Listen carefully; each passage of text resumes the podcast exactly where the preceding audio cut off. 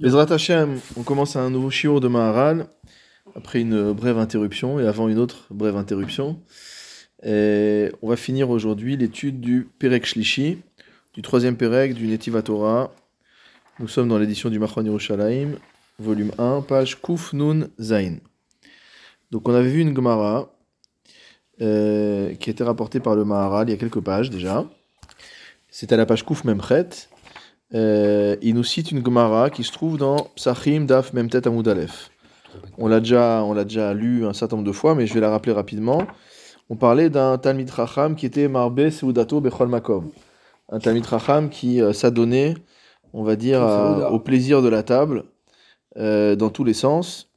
Et ça finissait assez mal pour lui, puisque la Gemara là-bas dit Les sauf Machriv et Beto, il finira par détruire sa maison, mais Almen et Tishto, rendre sa femme euh, veuve, Meyatem et Gozalav, rendre ses, euh, ses poussins motamo orphelins, Vetalmuto Mishtakeach Mimenu, il oublie sa Torah, ou Machlokot Rabot Baotalav, toutes sortes de controverses lui tombent dessus, ou Dvarav Enam Nishmaim, les gens ne l'écoutent plus, Mechalel Shem Shamaim Veshem Rabo, il profane le nom du ciel et le nom de son maître, Vegorem Raalo, Ulvelivno, Ulben Beno, Atsov Koladorot, et il cause le mal à toute sa descendance, à commencer par son fils, mais jusqu'à la fin des générations. Et là-bas, la Gemara avait posé une question, euh, en l'occurrence euh, euh, Maïhi. De quoi parle-t-on? C'est quoi cette, euh, ce mal qu'il inflige à ses générations? Amar Abaye, Karele Bar Mecham Tanura. On va l'appeler que le fils, on va l'appeler le fils du chauffeur de, du chauffeur de four. On va en reparler ce soir. Rava Omer Bar Meraket Bar Kouche, celui qui, euh, mot à mot, titube, qui danse entre les, entre les bars. Il titube de, de, de bistrot en bistrot. Rav Papa Omer Bar Melacher Paniche. D'après Rav Papa, c'est celui qui lèche les assiettes, il, est, il lèche les plats. Ravuna Omer Bar Machreva. D'après euh, Ravuna, c'est celui qui euh, n'a même pas le temps de, de rentrer chez lui pour dormir, puisqu'il passe sa vie dans les, euh, dans les bars et dans les, dans les bistrots. Et donc, euh, quand il a envie de dormir, il plie son vêtement et, et il dort dans la rue. Donc ça, c'était le destin du, le destin de, de ce Talmid Racham qui a décidé de s'adonner au, au plaisir du, table. au plaisir du corps, au plaisir de la table. Alors, on s'était arrêté en cours de- d'étude. On va finir cette étude-là. Vegorem Shemra Lo Velivno Atsov Koladorot.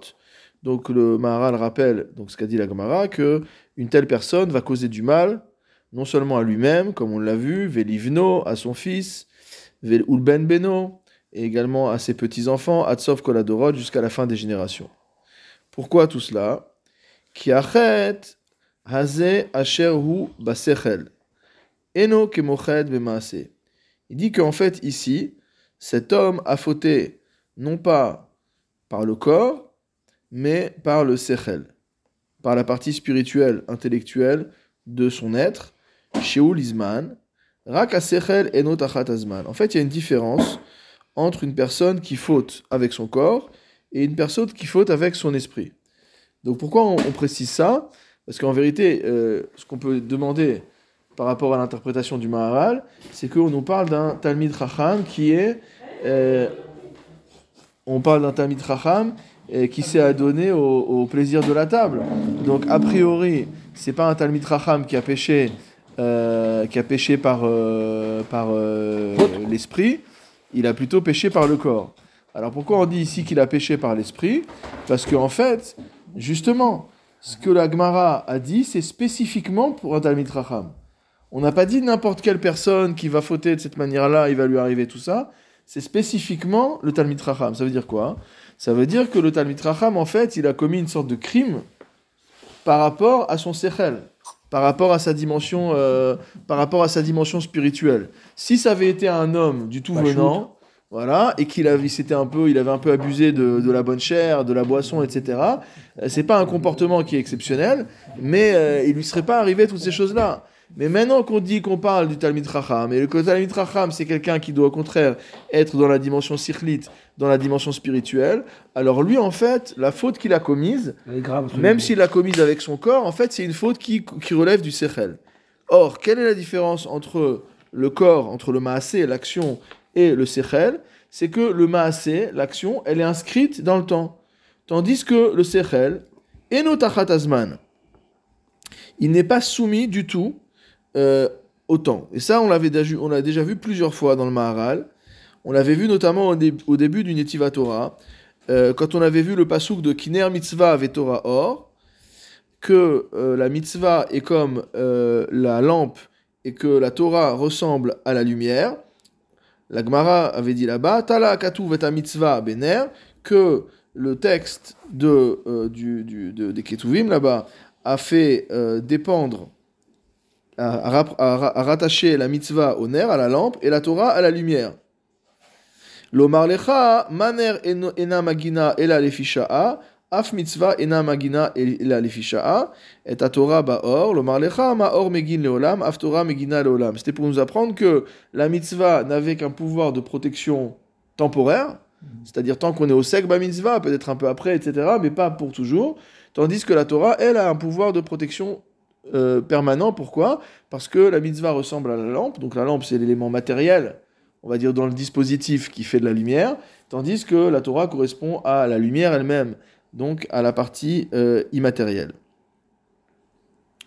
Donc c'est ce que dit ici le, Maharal, et il continue. La reine en la davarze zman mugbal. C'est pourquoi cette chose-là n'est pas limitée dans le temps. Et c'est pour ça que la Gemara nous a dit que cette personne-là va être punie, non seulement elle, mais aussi ses enfants, et il va, être gorem ra'a à, lui-même, à ses enfants, à ses petits-enfants, sauf koladorot, jusqu'à la fin des générations. Comme s'il n'y avait pas de réparation possible euh, à ce qu'il avait fait. Ulkar, achet gorem lo shem ra. Et donc la faute va lui causer une mauvaise réputation jusqu'à la fin des temps, sans interruption. C'est terrible. On peut rien faire contre pour cette personne Non, parce qu'en fait, non. Comme ça, un Tamit Racham chez Sarah, comme ça, un Tamit Racham qui a mal tourné, si dans euh, son ascendance, on a euh, un ivrogne, on va dire, mais c'est un homme pas shoot, comme on l'a dit tout à l'heure, bon, c'est un ivrogne, mais c'est un homme pas shoot du peuple, c'est pas grave, on a oublié, tout le monde a oublié, personne s'en souvient. Si par contre, on sait que parmi tes ancêtres, euh, ou les ancêtres de Ploné Almoni, il y avait un Talmid Racham qui était connu, et qu'à un moment, il est parti, euh, voilà, en vrille, comme, on- comme, on- euh, comme on dit, alors ça, on s'en souvient. on s'en souvient. Euh, quand on a des exemples de. Je donne un exemple tout bête. Quand on sait qu'il y a des rabbinim qui sont convertis au christianisme, on connaît leur nom, d'accord Il y a une liste. On s'en souvient en général. Un juif Stam qui, Chazvé Shalom, en vient à des choses comme ça, bon, il fait partie d'une d'une catégorie de gens qui sont perdus en chemin.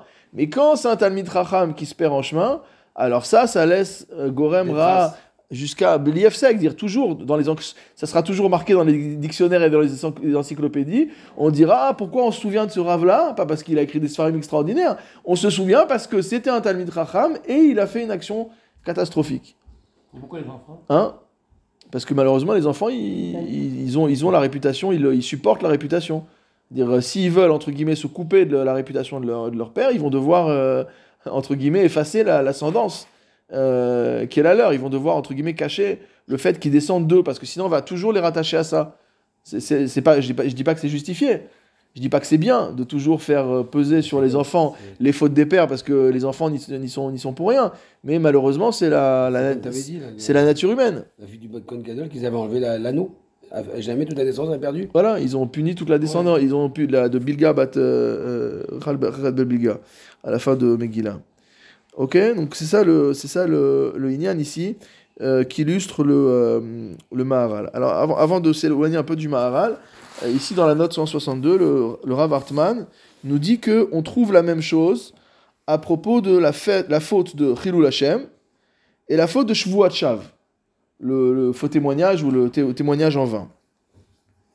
Donc le Maral explique ça dans le Derech Chaim, au Perek Dalet, Mishnah Dalet. Et il dit Hashem.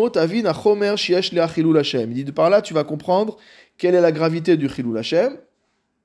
Les Marzoutra, Marzoutra explique dans Kiddushin She'en mekifin bechilul Hashem kemo sheose chenvani. On ne fait pas crédit en ce qui concerne le Kiddush Hashem comme un épicier ferait crédit. Rilou Hachem, je veux dire. Ouais. J'ai dit quoi? Qui bouge Hachem. Ah, Chilul Hashem. Vekach amru eh, bishvuot, perek shvuot adayanin, c'est marqué pareil dans la Gemara Shvuot. Et tsel shvuot shav, par rapport à quelqu'un qui prête un serment en vain, donc il va dire le nom de Dieu en vain, qui va jurer en vain. Chez kol achataim, yesh lo zechut tole. on voit que dans le cas de toutes les fautes, si jamais on a des srouillottes, ça suspend la punition. Ça veut dire on nous laisse le, on est protégé par nos mérites, ça nous laisse le temps éventuellement de nous rattraper, de faire tchouva, etc., d'échapper à la punition. Aval bishvuat shav nifra miyad. Mais quelqu'un qui fait des faux serments, des serments en vain, il va être puni immédiatement. Vn mekifin. On fait pas crédit.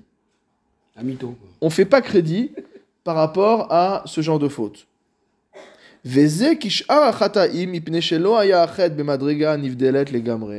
en vérité, pourquoi? C'est parce que les autres fautes ne se positionnent pas au niveau spirituel pur. Vechol davar utachat azman. On sait que dans ce bas monde, toute chose est soumise au temps. Ulfichach en onesh achet la poal miyad. C'est pourquoi il n'y a pas d'exécution immédiate de la sentence, parce que de la même manière que la faute elle est soumise au temps, alors la sentence aussi elle est soumise au temps. Ça veut dire elle n'est pas, horri- elle est pas obligée d'arriver tout de suite. Elle va pas forcément être comme la sentence qu'on a vue ici qui est Atsov Koladorot. Ça va pas forcément être une sentence qui est infinie. C'est une sentence qui, qui s'applique sur un temps, mais qui elle-même est, euh, est dépendante du temps. Ça veut dire qu'elle ne va pas avoir de mécanisme immédiat de déclenchement de la punition.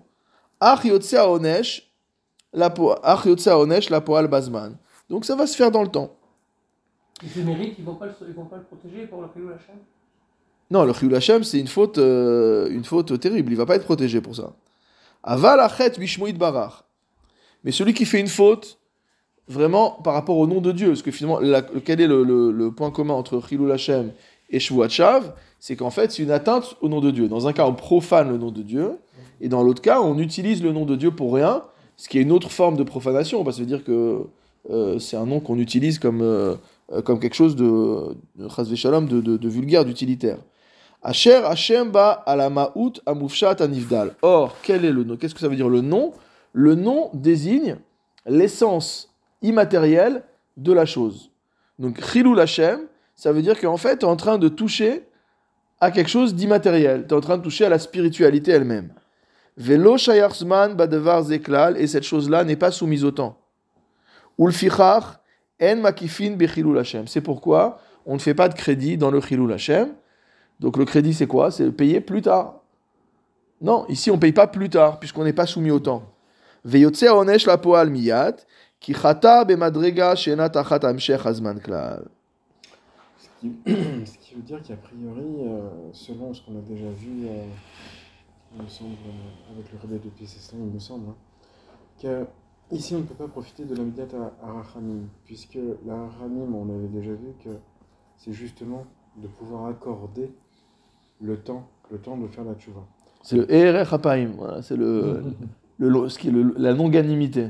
Oui. Le fait de laisser le temps à la colère de. Ce qui veut dire que pour ce genre de faute-là, on ne bénéficie pas de la Midat Rachamim, Ouais, ça s'applique pas. ou de Hapaim, ouais, ouais. Et donc, ça veut dire qu'on est tout de suite que sous, euh, sous le signe de, euh, du, du din, quoi. Ouais. le- C'est-à-dire que c'est une faute qui est très grave. C'est pour ça que le Rambam dit dans les Chotchouva que Chilul Hashem, c'est la mort qui expie le, euh, qui expie le Chilul Hashem. Parce qu'en fait, c'est une faute qui, a priori, n'a pas de. euh, C'est une faute qui n'a pas de, de, possibilité euh, de tchouva dans le monde où on vit, c'est-à-dire dans le monde du Zman. C'est uniquement après, quand tu passes, euh, après le, quand tu dépasses le Zman, qui pourra avoir, entre guillemets, le- la compensation, je ne sais pas si c'est l'effacement, mais la compensation de cette faute. Bon, quoi qu'il en. On doit la payer quoi qu'il arrive. Hein fait, c'est un autre, c'est un, C'est un autre sujet, c'est un grand sujet. C'est un grand sujet. Quoi qu'il arrive, on est obligé de passer par la. Bah, euh, le fait est que après 120 ans, on, On passe au Guinam. on passe par, euh, on passe par le din. Le fait de te faire tchouva, Il fait pour nous, Guinam. euh, Hein. C'est-à-dire qu'il y a deux types. Il te, le- il te le garde en suspens. Là, il vient de dire par Ça dépend des, ça dépend des fautes. Déjà, ça dépend des fautes. Et ensuite, il y a deux, il y a deux types de din. Il y a un din dans ce monde-ci, qui est un din de rétribution par rapport euh, au lamazé. Il y a aussi un din euh, après la mort. C'est deux choses différentes, mais euh, voilà, c'est un sujet en, c'est un sujet en soi. Ici, ce que je voulais juste dire, c'est que y a- c'est un sujet, c'est un thème, c'est une thématique qui a été, qui a été développée énormément par nos maîtres, notamment à propos d'une Gemara qui se trouve dans Masechet Yoma, justement, parce qu'on parle de Kapara. Dans Masechet Yoma, au Daf Kaf Aleph, Kaf Tet Amud Aleph, il y a marqué une phrase très connue Irure Avera, Kashim Avera. Que les pensées de Avera sont plus strictes, sont plus graves que la Avera elle-même, que l'acte de Avera. Et donc il y a, il y a différentes explications là-dessus. Rachid là-bas explique dans la Gemara que celui qui, par exemple, euh, a un désir euh, interdit pour une femme, par exemple, ça va le bouffer mot à mot, c'est-à-dire ça va le, le dire, il va le, ça va le faire maigrir, quoi, ça va le, ça va le ronger de l'intérieur, plus que s'il avait fait la faute. Donc ça, c'est une explication, c'est l'ex- l'explication du pshat que donne, euh, euh, que donne Rashi. Il y a une autre explication qui est connue aussi, qui est rapportée dans les Rishonim, c'est que, d'ailleurs, je pense que le Maharal, va en, le Maharal en parle un petit peu après aussi, c'est le fait que euh, le désir, tant qu'il n'est pas satisfait, il est présent. Donc ça veut dire que celui qui est dans le Hirure Avera, on est dans un domaine, alors ça se rapproche de ce qu'on vient de dire, c'est-à-dire qu'on est dans un domaine qui est, entre guillemets, euh, immatériel. C'est quelque chose qui n'a pas de, qui n'a pas de socle, et donc on peut rester dans cette pensée de Avera euh, à l'infini, quoi. À l'infini. Tandis que celui qui fait un passage à l'acte, alors c'est évidemment pas une incitation de la Gemara au passage à l'acte, il faut pas le comprendre comme ça, mais a posteriori, celui qui aura fait le passage à l'acte, une fois que c'est passé, c'est passé, il, il va, il a la possibilité de tchouva. C'est-à-dire qu'une fois que l'acte a été commis, il peut faire tchouva plus facilement, paradoxalement, même si l'acte est plus grave, même si du point de vue du Beddin, l'acte va être plus grave que la pensée, puisque toute pensée n'est pas forcément sanctionnable. On sait que les pensées qui sont sanctionnables, c'est des pensées comme des pensées de Avodazara, etc. Mais une pensée de Avera, on va dire simple, de, on va, pour utiliser une métaphore, euh, si je veux aller manger un, un che- un cheeseburger, euh, cette seule pensée n'est pas une pensée qui va entraîner une, une peine, euh, ni, ni, ni une peine euh, euh, ba- ba- be- be- Beddin Shel Mata, euh, ni une peine du Beddin Shel Mala. Alors, dans ce, dans ce sens-là, la pensée est moins grave que l'acte. Donc, encore une fois, ce n'est pas une incitation au passage à l'acte. Mais le fait est que celui qui aura fait un passage à l'acte, quelque part, la Avera est derrière lui, Délivré. et il peut faire, voilà, en commettant la Avera, c'est une forme de délivrance de la Avera. Bon, c'est une idée qui se trouve dans, dans certains textes, bon, qui, a, qui a manié évidemment avec de la. C'est un peu de la dynamite, hein, donc c'est des choses à manier de manière très très euh, euh, précautionneuse, on va dire. Euh, mais après, il y a une possibilité pour la, euh, pour le, euh, pour la tchouva. Alors donc, Il y a- il est préférable de passer à l'acte alors. Non, non, c'est- mais moi, c'est ça que je, je te rejoins, malgré. Non, mais non, mais. Non, mais. Non, mais, mais non, mais deux, on là, peut en hein. rire. C'est la deux, là. Non, non, Pas mais sorti de l'auberge, hein. Non, mais, non, mais Manu, Manu, c'est on- c'est vrai qu'on peut en rire parce que j'ai fait.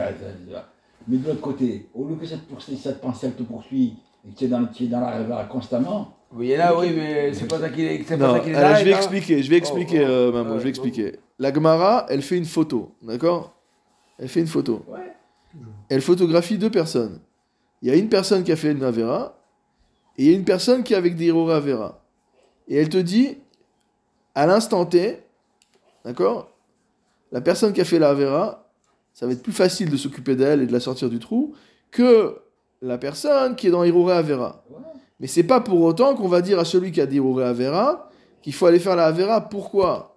Parce que celui qui a déroulé Avera, étant donné que, comme on l'a dit, c'est quelque chose d'immatériel, etc., il peut aussi rentrer dans une spirale d'in- d'insatisfaction permanente. C'est-à-dire que il va faire une faute et cette faute ne va pas le rassasier. Donc ça veut dire que le passage à l'acte n'est pas non plus une garantie d'être délivré de Hérorim. D'accord? C'est pas une garantie. C'est une, possi- c'est une possibilité, mais c'est pas une garantie. Ouais, mais l'autre, il est poursuivi constamment. Tant qu'il a pas, tant qu'il sait pas. Oui, mais attends, il va pas s'en souvenir. Mais peut-être qu'il va dire qu'il va recommencer encore une fois après. Non, mais il est pas suivi, il est Ah, constamment harcelé par cette Ouais, c'est. C'est sûr, mais, mais encore une fois, mais, mais encore, mais encore une fois, encore une fois, c'est pas une garantie. C'est pas une garantie. À la limite, à la limite, j'ai envie de te dire, si c'était une garantie, la Torah te dirait vas-y faute et après on est tranquille. voilà, voilà. Donc le fait que la Torah ne te dise pas, ne te dise pas ça, ça prouve que c'est pas le derer. C'est pas la manière de faire, ok? Donc c'est pour ça que je dis, c'est juste une photo qui est prise à l'instant T, et on dit euh, Irore Avera, Kashim et Avera, c'est un sujet qui est profond, c'est pas un sujet euh, facile, à, facile à traiter. Alors dans la, dans la chassidoute, c'est traité également sous le même angle. euh, donc dans l'Ismach Israël de- du, euh, du Rebbe de Alexander, dans la Sav, euh, il développe cette idée aussi. Et il dit comme ça. Euh, il dit Amru irure avera kashim avera ou biur inyan yesh lomar sheim chata adam bepoal que si un homme a, a fauté en action, en acte, leachar asiyat ha'maaseh, yodea shenigmar avera. Une fois qu'il a fini de fauter, il sait que la faute elle est achevée. Aval hirur en la shiur. Mais en vérité, nous dit l'admour d'Alexander, le hirur n'a pas de shiur. Ça veut dire que ça peut te- t'envahir totalement. Vegam ala hirur nidmelo shelo. Il y a un autre sujet que le Rambam dit à propos de la istaklut benashim. Le Rambam dit ça dans Yichot Shuvah. Il dit ça fait partie des choses que les gens transgressent et ils s'en détachent jamais. Pourquoi? Parce qu'ils n'ont pas l'impression d'avoir fait quoi que ce soit. Il dit quoi? J'ai regardé une femme, je l'ai pas touchée, je l'ai pas embrassée, euh, j'ai pas couché avec elle, il s'est rien passé. Donc c'est pas grave. Alors ici aussi c'est la même chose. Il dit l'ochatakla, lui il a l'impression, il dit c'est vrai, j'ai pensé à des choses mauvaises, mais j'ai rien fait de mal. Ça reste dans le, ça reste dans, dans, dans ma tête. Vélo libo la chouvalze. Et donc de par ça, de par ce fait qu'il dit finalement c'est rien de mal, j'ai juste pensé, j'ai juste regardé, j'ai- rien fait de mal, euh, j'ai touché à personne. Alors il ne- il n'a pas du tout le, de, désir de, de faire tchouva, il n'a pas de volonté pour faire tchouva. Uchen divrei Rabbeinu Yona, c'est ce qu'a expliqué également le Rabbeinu Yona sur euh, Brachot. Al Safek Avera Sham, sur un Safek Avera. Il dit si tu as fait vraiment une Avera, alors tu fais tchouva. Mais le type qui est dans un Safek Avera, il dit ouais, peut-être j'ai fait, peut-être j'ai pas fait. Donc il sent pas qu'il a besoin de faire tchouva. Parce qu'il dit en fait, je l'ai peut-être pas faite la faute. Donc pourquoi je ferais tchouva Fais tchouva pour quelque chose de concret. Là, c'est juste un Safek, donc c'est pas grave. Donc on voit que tous ces sujets qui sont un peu tangents, C'est plus grave. en fait c'est plus grave, pas parce que c'est plus grave du point de vue juridique. Parce que c'est On n'est pas dans le domaine Parce juridique. qu'il n'y a pas de chiour. Mais au niveau de la psychologie de l'homme, c'est pire parce qu'il n'y a pas de chiour, parce qu'il n'y a pas de facilité à faire tchouva, il n'y aura pas de volonté à faire Mais Il doit tchouva. faire tchouva là-dessus. Il doit faire tchouva. Ben, Mistama, oui. Hein Il dit, euh, je me rappelle très bien que le euh, Ben Chetrik, il a dit, ça dépend ce que tu fais avec ta pensée. Pas dans le fait de regarder une femme, bah voilà, elle est devant toi et as une pensée, bon, bah, dépend Ouais. ce que tu fais, c'est comment que tu, euh, oh, comment que tu, tu, tu vas réagir par rapport à ça. oh. Ce qui est condamnable, c'est quoi? C'est pas le fait d'avoir vu une femme et puis de regarder. euh, Non, C'est pas de l'avoir qui est vu, c'est pas condamnable. non. Mais une fois de l'avoir vu une première fois, de la regarder une deuxième fois, ça c'est que- c'est ça qui est condamnable. Exactement. C'est ce que tu fais quoi. Alors donc c'est c'est pour ça qu'on dit ici que Irure Avera Kashim et Avera parce qu'il n'y a pas de Ve'alze Amar Rabbi Shimon Yoter Tzarich HaKatuv Lezarer Bimkom Sheesh Chisrankis. C'est ce qu'a voulu dire la Gemara euh, sur le, le Midrash au début de Parashat Tzav. Pourquoi a marqué Tzav Parce que euh, y a un Chisrankis. Hainu Alir Ure Avera Shelo Gamar Avera Bepoal Imaguf Shela Kizehu Kashem Avera. Donc c'est ça le sens. Alors maintenant, euh, avant d'arriver à la Chassidut, une explication du Rambam. Donc le Rambam explique dans le, dans le Guide des Égarés, dans Nevuchim, au, au troisième euh, Chelek, euh, au, au Perek, euh, au Perek euh, Chet. Donc il dit là-bas, bon je vous lis en traduction française, hein, c'est écrit en arabe, je rappelle, donc c'est pas la peine de lire en hébreu. Euh, non, je pourrais pas vous le lire en, euh, je pourrais pas le, vous lire en arabe. En langue de chez nous. Euh, alors, il dit la chose suivante. Euh, bon, je lis pas tout le passage euh, pour, les oreilles, pour les oreilles chastes. Il dit euh, Tu connais cette sentence des docteurs Les pensées du péché sont pires que le péché. Donc, la Gemara dont tu viens de parler. Et j'ai là-dessus une explication très remarquable. C'est que l'homme qui commet un péché ne pêche que par suite des accidents qui s'attachent à sa matière, comme nous l'avons exposé. Je veux dire qu'il pêche par son animalité. Mais la pensée est une des propriétés de l'homme qui appartient à sa forme. Donc la forme, on a expliqué à chaque fois, c'est la dimension intellectuelle. Si donc il porte sa pensée sur le péché, il pêche par la plus noble de ces deux parties. Et il compare ça à quelqu'un qui ferait faire euh, une action euh, euh, injuste. Il dit Or, celui qui par injustice fait travailler un esclave ignorant n'est pas aussi coupable que celui qui exige le service d'un homme libre et distingué. Car cette forme humaine et toutes les propriétés qui lui appartiennent ne doivent être employées que pour ce qui est digne d'elle, c'est-à-dire pour s'attacher à ce qu'il y a de plus élevé et non pour descendre au degré le plus bas. Donc en fait, il développe à peu près la même idée que le Maharal, à savoir que fauter par la pensée, c'est finalement utiliser la partie la plus noble de, l'être humain pour faire la Avera. Et donc, en ce sens-là, c'est euh, euh, quelque part plus grave que le Maasé lui-même de la Avera. Donc, ça, c'était juste pour expliquer pourquoi il y avait une gravité particulière dans ce Talmid Racham qui a abandonné finalement le derer de la Torah pour aller s'adonner au plaisir de, de la chair, au plaisir de la, de la, de la, de la, de la table, etc. Euh, Mais on aurait pu le sauver. On aurait pu le sauver par une teshuva. on aurait pu le sauver en cours de route, mais une fois Parce qu'il est parti... Il a fait l'acte. Il a fait Oui. l'acte. Oui, mais justement, c'est, je reviens à ce qu'on a expliqué au début. C'est-à-dire que si c'était un homme pachout qui avait fait l'acte, il aurait pu faire tchouva. Mais lui, en faisant ça, il a quelque part euh, euh, agi contre sa propre dimension, qui est sa dimension de Talmid Racham. Et c'est pour ça qu'il part dans une spirale qui est euh, non maîtrisable.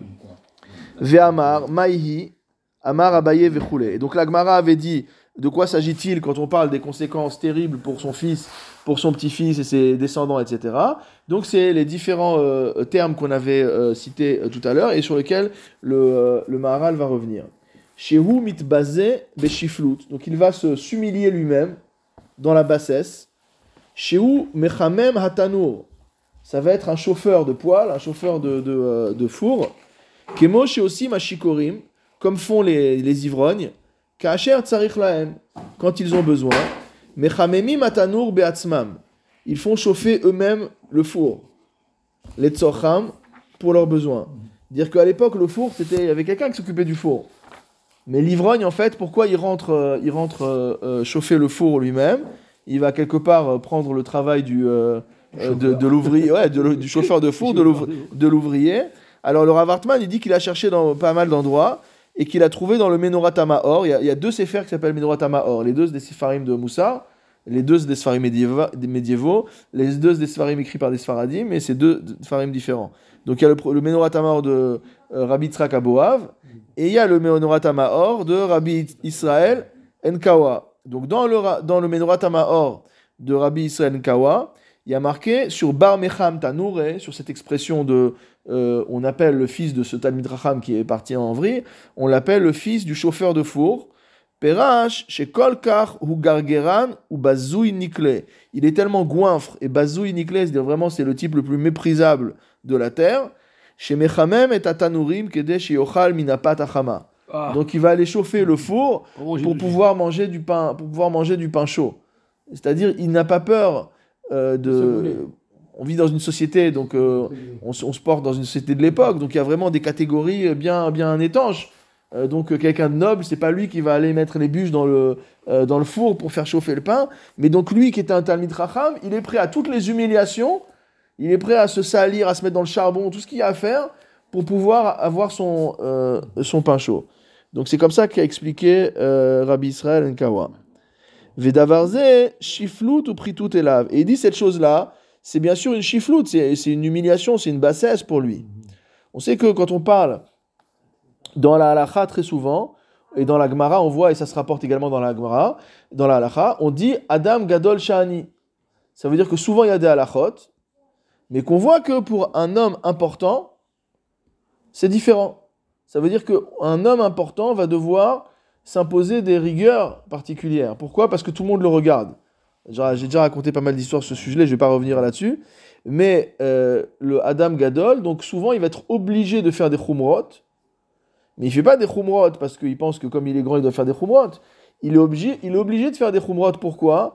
Parce qu'il y a certaines choses qui sont permises par la halacha, mais qui, quand on ne connaît pas la halacha, peuvent prêter à interprétation. Et donc, quand c'est euh, vous ou moi qui faisons la chose, personne, euh, ça intéresse personne. Personne va aller dire, ah, il a fait ça, mais peut-être c'est douteux, etc. Tandis que ça, Adam Gadol, c'est quelqu'un que les gens regardent. Donc, s'il fait quelque chose qui est parfaitement euh, valide du point de vue de la halakha, mais le type qui le regarde, c'est-à-dire le commun des mortels, il n'a pas étudié les, les, les Nosé Kelim du Shulchan Aruch, les de la Tutshuvot, et il se dit, euh, il dit ça c'est pas. euh, On voit d'ailleurs que les gens ignorants, souvent, en halakha, s'interdisent des tas de choses. Parce qu'ils pensent que c'est interdit, mais ils savent pas. Donc le Adam Gadol, Bon, il s'autorise aussi beaucoup de choses, évidemment. le Adam Gadol. Je dire. Ouais, Je pensais ouais, que t'allais dire ouais, ça, moi. Pas dit ça, le contraire. Non, non, mais le contraire aussi. Mais cela. Là, hein, non, non, il n'y a pas de compensation, malheureusement. On ne peut pas compenser l'ignorance sauf par la connaissance. Alors donc, euh, ce Adam Gadol, il peut pas se permettre de faire n'importe quoi. Et donc ici, on voit que lui, c'était un Adam Gadol, c'était un Talmid Racham, et il est allé chauffer les fours et faire n'importe quoi pour pouvoir bouffer, pour pouvoir boire, etc. Donc pour lui, c'est la plus grande des, des catastrophes. Vedavarze, Shiflut ou Pritout Elav. Verava, et pourquoi il dit Elav pour lui Parce que si moi je suis ouvrier dans une boulangerie, personne ne va me dire c'est honteux ce que tu fais. Bah, je suis ouvrier, c'est mon travail. Mais lui, il est Talmid Racham, son job, c'est pas d'aller euh, d'aller mettre des bûches dans le, dans le four. Verava Omer, bar meraket bekouvé. J'ai bien aimé cette image de Rava. Il dit celui qui danse notamment entre les bars, entre les, entre les bistrots. Il dit, on voit euh, l'ivrogne en train de tituber d'un- d'un- d'un d'un- d'un bistrot, à- d'un bistrot à un autre. Il dit qu'ici, il y a une dimension supplémentaire de bizayon, qui est la dimension, entre guillemets, joyeuse. Ça veut dire que cette joie de futilité, elle est pire, elle est pire encore que la première humiliation qui s'est qui, qui s'est infligée. Donc quand il est allé euh, se rabaisser finalement à des tâches qui ne lui revenaient pas pour euh, simplement s'adonner à la, à, la, à la nourriture, alors là c'était déjà une humiliation pour lui.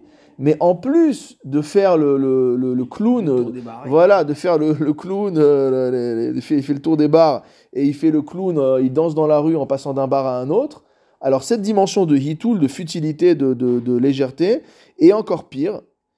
Kemo derech hashikorim, et c'est la manière d'ailleurs de se comporter des ivrognes. C'est-à-dire qu'on reconnaît les ivrognes à cette, euh, à cette euh, entre guillemets, euh, joie, euh, à cette ironie, à cette joie, à cette légèreté. Et c'est une joie évidemment de, de, de, de, de, de Issour. C'est un d'Hachem, tout ça? Bah oui. Donc c'est ça le Là, en train, en fait, on va le voir à la fin, mais le Maharal nous explique que pourquoi la Gemara a ramené tous ces cas, c'est pour nous dire qu'il y a une sorte de- d'escalier descendant, d'accord? Donc on descend, c'est décrescendo, on descend d'étape en étape. Donc la première étape d'humiliation, c'était qu'il va aller faire chauffer les fours lui-même. La deuxième étape, maintenant qu'on voit ici, c'est que il est en train de danser dans la rue euh, en allant d'un bar à un autre. La troisième euh, marche, Rav Papa Amar, Bar Melacher Paniche. Rav Papa a dit que on va dire de ses enfants, on va leur dire, toi, tu es le fils de celui qui léchait les plats. C'est pas extrêmement sympathique comme, euh, euh, comme, euh, comme description. Ratzalomar Rodef Achar Ta'avot.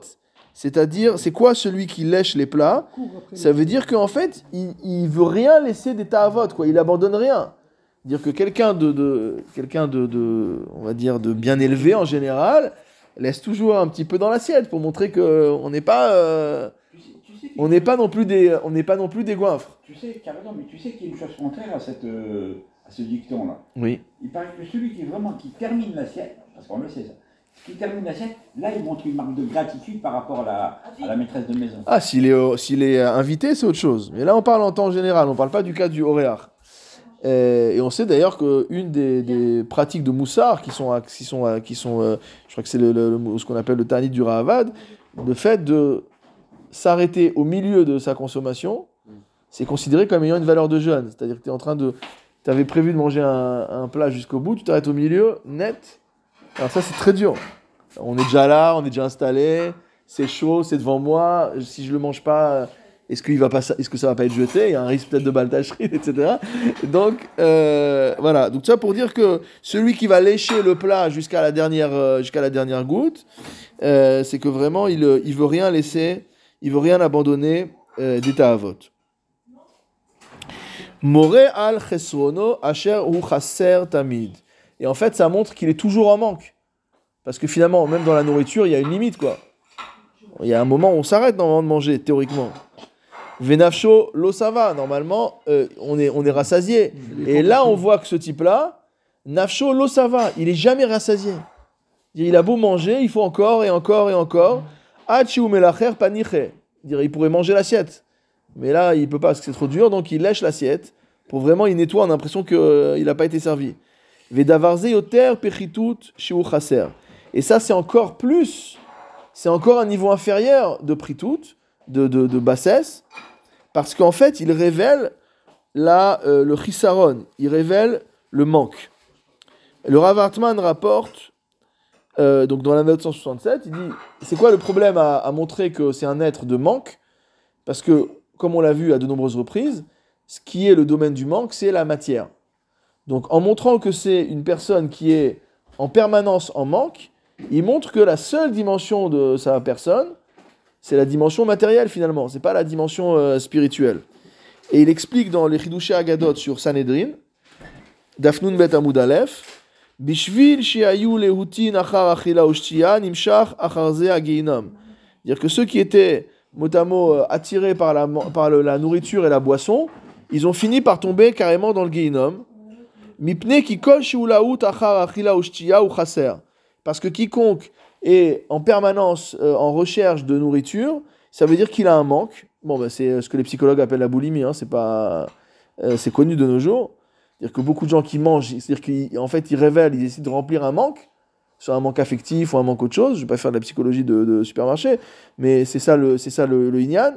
Veu kemo ageinom asher lo il dit en fait, ça ressemble à l'enfer qui n'est jamais savea, qui n'est jamais, euh, qui n'est jamais satisfait. Il n'y a, pas- il y a jamais assez de rechaim dans, en, en enfer. Et ça fait référence du coup à- au chauffeur de, de four ou pas?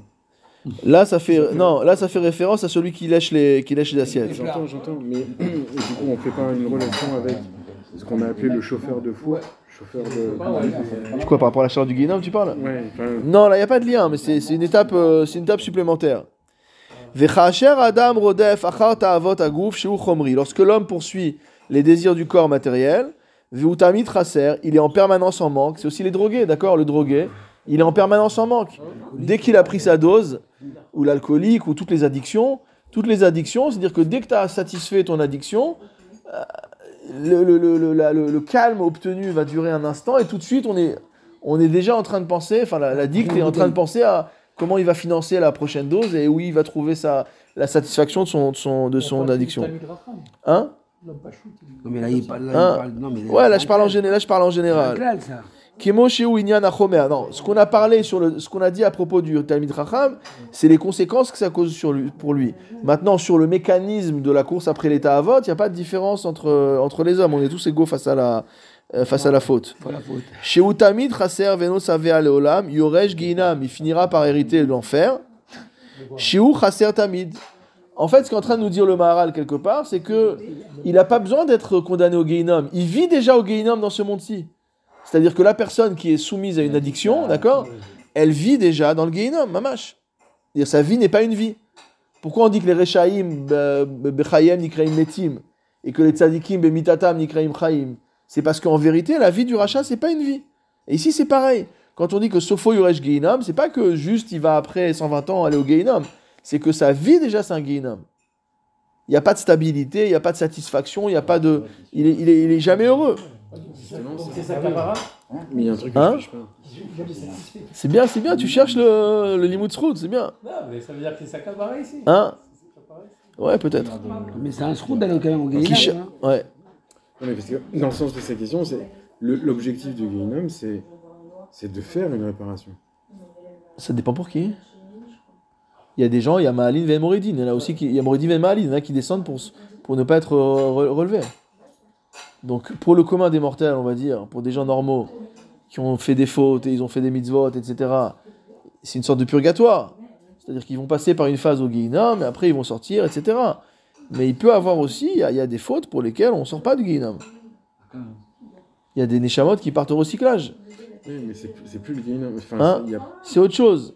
Mais ici on veut dire que Il y en a qui rentrent même pas au Guéhinam. il est... Ouais. Il y en a qui rentrent même pas. Ils peuvent même pas y rentrer, ouais. Il y en a qui rentrent même pas. Ils vont pas. Ah non, ils vont pas. Mais c'est pire, eux. C'est pire, ouais. c'est- C'est pire. Ils vont. Ils Ça vont euh, mérite. R. C'est pas mal. Oui. Oui, attends. Vis-à-vis de toi, j'ai. Alors dans le dans le ner mitzvah, dans le ner- dans le ner mitz- dans le ner mitzvah, le Maharal dit Kol inyan koach haguf shehu l'olam chaser vehu mekabel tamid. La définition simple du corps, c'est que il est en manque et il lui manque toujours quelque chose. Il cherche toujours à remplir quelque chose. Tous les mécanismes de notre corps, c'est ça. On a on a on, se réveille, on est en forme, après on se fatigue, on a besoin de dormir, on a faim, on mange, on est apaisé pendant un moment, on a à nouveau faim, etc. Toute la vie est comme ça. Toute la vie est comme ça. Donc ça, c'est la caractéristique du corps. Et donc, à nouveau, celui qui finalement transforme sa vie en une obsession du manque, il démontre finalement que toute sa vie n'est que le corps. Il n'y a plus de neshama, il n'y a plus rien, il n'y a, il y a plus, euh, il y a plus quoi que ce soit. Il n'y a plus de Rouhanit. Il n'y a plus rien. Il n'y a plus de exactement. Et un peu plus loin, le, la Gemara nous avait dit Amar, que Rav Shemaya avait dit, donc c'est la quatrième étape, Bar Mar Reva, que on va lui dire au fils de ce Taim Tracham, tu es le fils de celui qui plie ses vêtements sous lui pour dormir. Qu'est-ce qu'il y a de grave à faire ça? C'est bien. Alors qu'est-ce que dit le qu'est-ce que dit le Maharal? Il adapte le pasouk du Teilim et il nous dit qu'en fait une personne qui se comporte comme ça, elle est arrivée vraiment au stade de l'animal. Elle ressemble à l'animal. Pourquoi? Viachen bechol makom. Un chien, un chat, un cheval, un âne, qui vous voulez, n'importe quel animal, ben, lorsqu'il a sommeil, qu'est-ce qu'il fait? Il s'arrête, il se couche sur le sol et il dort. Et donc le, ce Talmid Racham qui arrive à ce niveau de déchéance tel que il a même plus le temps de rentrer chez lui parce que voilà, il a plus les forces de, faire quoi que ce soit à part que de se lever pour aller euh, euh, boire ou manger au prochain euh, bistrot. Donc lui de la même manière, il va s'allonger dans la rue, il va dormir dans la rue. Vechol davar vedavar mais elu arbat varim bifne atzmo. Donc le Maharal synthétise en nous disant que chacune de ces choses constitue une bassesse, constitue un défaut, constitue une humiliation en soi. Harishon, Hushiflut. Le premier, c'est de révéler finalement la bassesse de l'homme. Kemoshi Idbaer, comme on avait expliqué, donc c'est celui qui va chauffer les, fours. Asheni, Sheubaal Miklotsetz, Asher Umhamida Agarua. Le deuxième, c'est qu'il rentre dans une, dans une euh, dimension de dérision. Et la dérision, c'est quoi finalement? La dérision, euh, on sait que c'est quelque chose vraiment qui n'est pas du tout euh, bien vu dans la Torah. Euh, c'est quelque chose qui est, qui est considéré comme étant la pire des choses. La pire, la pire des choses, pourquoi? Parce que comme on l'a dit plusieurs fois dans le Mahara, la Torah c'est le Seder Haolam. C'est l'ordre du monde. Or, c'est quoi, le, c'est quoi le, le- le- le- la dérision? La dérision, justement, c'est de euh, d'effacer toutes les hiérarchies, d'effacer euh, toutes les structures, euh, d'effacer toutes les valeurs. Ça veut dire que rien ne vaut plus rien, etc. Et donc finalement, c'est l'opposition totale euh, de la Torah. D'ailleurs, le, le, euh, d'ailleurs, le, le, euh, le, le Rav Hartman fait remarquer que dans la Mishnah de Havot, qu'on a déjà cité plusieurs fois, la Mishnah Zain du Perek Vav, donc qui parle des 48 midot par lesquels la Torah est acquise, le Kinyan 24, le 24e Kinyan de la Torah, c'est quoi? C'est Meat Sechok. Ça veut dire mot à mot de limiter le rire, de limiter le, le- le- la plaisanterie. Exactement. Alors, qu'est-ce que dit le Derech Haïm là-bas? Au nom de la rose Voilà, exactement, oui, exactement. Le nom de la rose de Umberto Eco. ouais. qui, euh, Voilà. qui était interdit par l'Église pendant. Mais bon, c'est pas exactement ça. Parce qu'on voit que dans la Torah, comme on a dit avant le shiur, avant d'enregistrer, on a dit que c'est marqué dans la Gemara que c'est bien toujours de commencer un shiur de Torah avec euh, mille et des bdichuta, avec des paroles de plaisanterie, etc. Mais en fait, il y a humour et humour. Et donc l'humour dont on parle ici, le srok, c'est un humour qui est euh, considéré comme étant futile. Ouais. C'est pas un humour qui est constructif, c'est pas un humour qui rend intelligent, c'est un humour qui est quelque part purement euh, destructif. Donc là-bas, dans le Derech le Maral explique marbe sechok zoche la Torah. Quelqu'un qui passe son temps à se taper les cuisses, il pourra pas mériter la Torah. Vetama, qu'est-ce pourquoi? Ki asrok ou muflag ou. Parce qu'il dit qu'en fait, ce- ce- cette dimension de, de rigolade, c'est l'inverse de la pensée. Chez sechel, les asrok mevatel sechel. Donc on voit ici qu'on parle pas d'un humour intelligent qui fait réfléchir. C'est pas un sketch de Raymond DeVos là dont on parle. Euh, on parle de, de- voilà de futilité, de dérision, de rigolade, etc. Où là finalement on n'est pas, ça fait pas réfléchir. Ça fait pas réfléchir. Et donc on, s'oppose finalement. C'est un, un- un, euh, c'est un humour, c'est un- un- une, un- une rigolade qui s'oppose totalement à la dimension spirituelle. Vedavarze tuchal leavin ki asrok mitradesh minahitul bilvad. Il dit que ce srok dont on parle ici, il ne il s'éveille, il ne se renouvelle mot à mot que de la futilité et de la dérision. Donc voilà. Donc c'est pas euh, le, le- c'est pas qu'on a peur du rire. Euh, on a quand même un, un, vote qui s'appelle Yitzhak. C'est pas pour rien. Ça veut dire que il y a un rire qui est positif. Il y a un rire qui est spirituel. Mais ici, on parle vraiment d'une dimension destructrice, euh, euh, d'une dimension où voilà où le, le, euh, le rire devient vraiment une arme euh, de combat contre la contre le spirituel. Alors maintenant, la troisième dimension, la troisième marche. Voilà, la, deux, la troisième marche, c'était. Hein? Ouais, mais Vatitzrak, Sarah? Vatitzrak, Sarah, elle a rigolé, elle a, elle a rigolé. Les bars. Hein Les bars. Ouais, la troisième, c'est les bars. Non, je crois qu'ils disaient les bars parce qu'ils rigolent. Non, les bars. Il dit le troisième, euh, c'est celui, donc ça c'était le, les bars, le deuxième. Le troisième, c'est celui qui lèche les assiettes. Donc il montre que son âme est en manque permanent et euh, toujours en désir de, euh, d'aller euh, faire quelque chose de nouveau. Et c'est encore pire. Ve'arevi. Et le quatrième niveau, chez Onimshal Kabema. Donc dans les trois premiers niveaux, c'était quelque part une dégradation de sa nature humaine.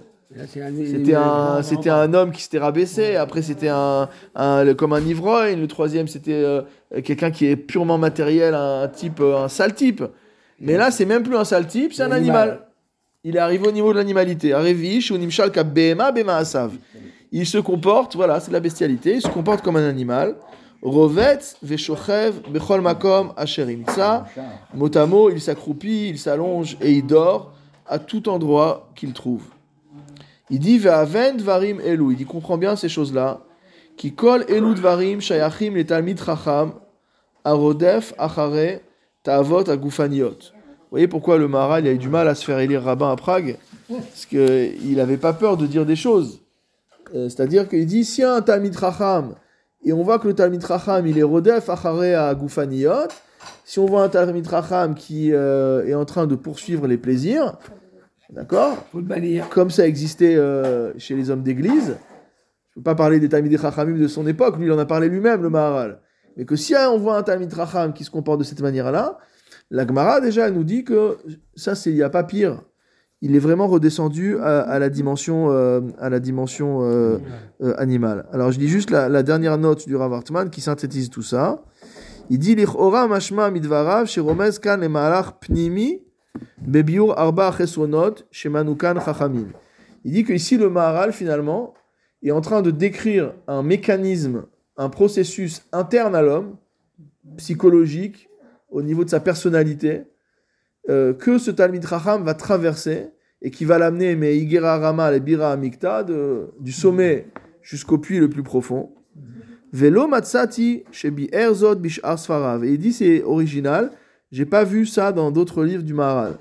Souvent, le Rav tout ce qu'il fait, c'est de. Enfin, tout ce qu'il fait, Chas V'Shalom ne veut pas réduire l'ampleur de son, de son œuvre, mais ce qu'il fait, entre autres, c'est de nous ramener à chaque fois les passages parallèles. Et on voit que c'est très rare qu'il y ait des idées qui soient dans un seul endroit dans les Sifré Maharal. Euh, le Maharal revient euh, de manière répétitive sur beaucoup, beaucoup d'idées. Euh, mais ici, cette idée-là, il dit J'ai pas trouvé ailleurs. Donc, on va, on va lui faire confiance.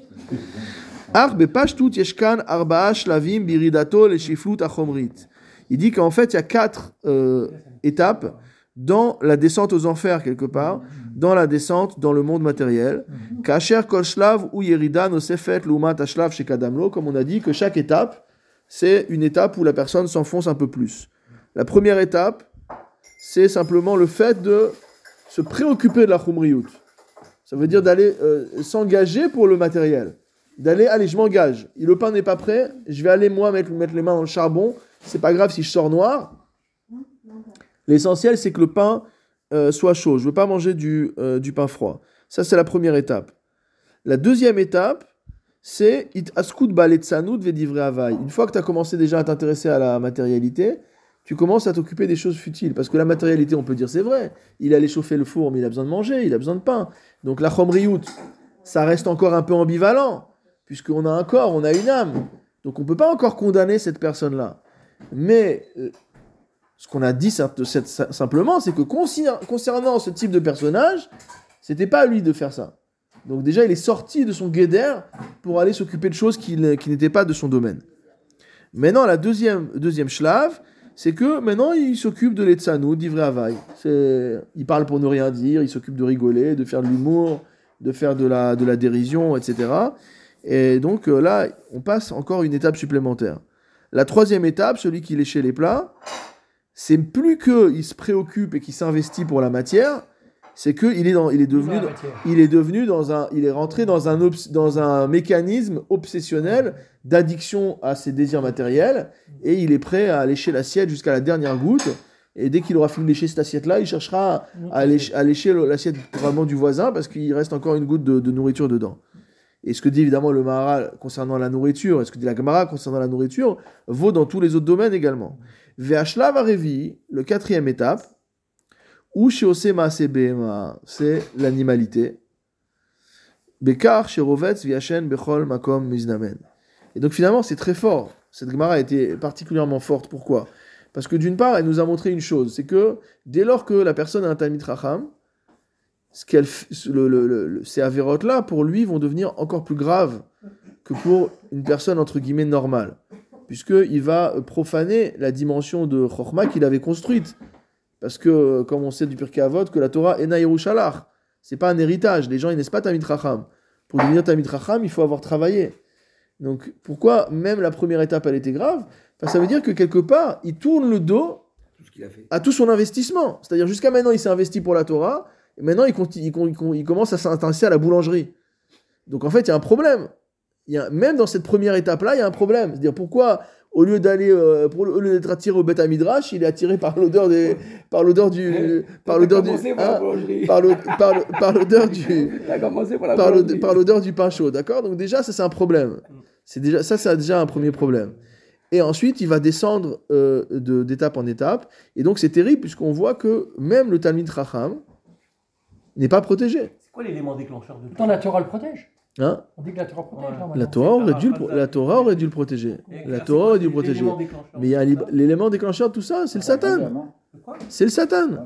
Bah, Kol agadol mechavero, Yitzro gadol emenu. Plus tu es grand, mais non, mais c'est ça. Plus tu es grand, plus tu as un Yetzirara. Et ça, c'est quelque chose que les gens ont du mal à comprendre.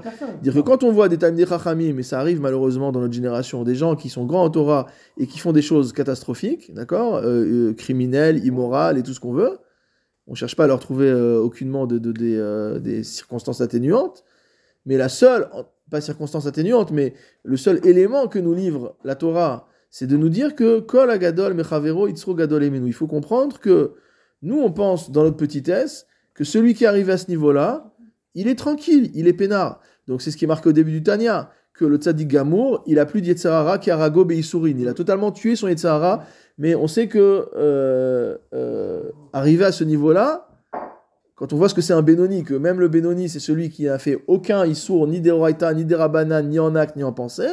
Donc on comprend que au tzaddik, on va peut-être avoir du mal à y arriver. Donc, mais quand on voit, ça veut dire que euh, même celui qui serait à un niveau de Benoni, tel que le Tanya le décrit, c'est-à-dire un homme extraordinaire, exceptionnel, Chad Bedara, une personne unique dans sa génération, cette personne-là, malgré tout, n'a pas tué son Yetzirara. Et de par sa grandeur, il va avoir un Yetzirara encore plus fort. Comment on peut comprendre dans la Gemara que tel Tamid Racham, il a eu peur de re- vouloir regarder, il s'est, il euh, euh, crevé les yeux? On va se crever les yeux, nous, parce qu'on a peur Non Non, mais ta question, c'était pas ça. Ta question- Non, ta question, c'était comment c'est arrivé là? Mais, la Torah, elle, elle protège tout le temps. Je t'ai pas dit que je vais pas me faire attaquer par le Yetzirara. Je me fais attaquer par Yetzirara, mais comme j'ai la Torah avec moi, je sais que je vais pouvoir, euh, de façon crescendo, mais euh, Manager, manager. euh, voilà, réussir à. Mais si la Torah était une garantie absolue contre Sahara, il n'y aurait plus de libre arbitre. Et c'est c'est contraire à la création de. Une descente et une remontée, une descente et une remontée, c'est comme ça qu'on a tout le temps vécu. Mais cela dit, ici, ce qu'on dit ici, c'est que ce Talmid Racham, de par sa grandeur, justement, il peut être affronté à une Ta'ava qui est particulièrement, pro- qui est particulièrement puissante. Et c'est vrai que parfois, c'est pas le moment de parler de ça. On en parlera, Bezrat Hashem, quand on étudiera le Ber Agola du, du Maharal. Mais parfois, quand on lit certaines agadotes dans le chasse, on se dit, c'est pas possible. Comment le Talmid Racham, il dit que lui, il a désiré telle chose, etc. Alors que même moi, ça me semble tellement euh, inimaginable de, de désirer un truc pareil. Et lui, il dit, non, mais si on m'avait pas retenu, j'y serais allé. Il dit, mais comment il peut dire une chose pareille Parce qu'en fait, justement, son Yetzer, il est gadol par rapport à sa grandeur à lui. Normal.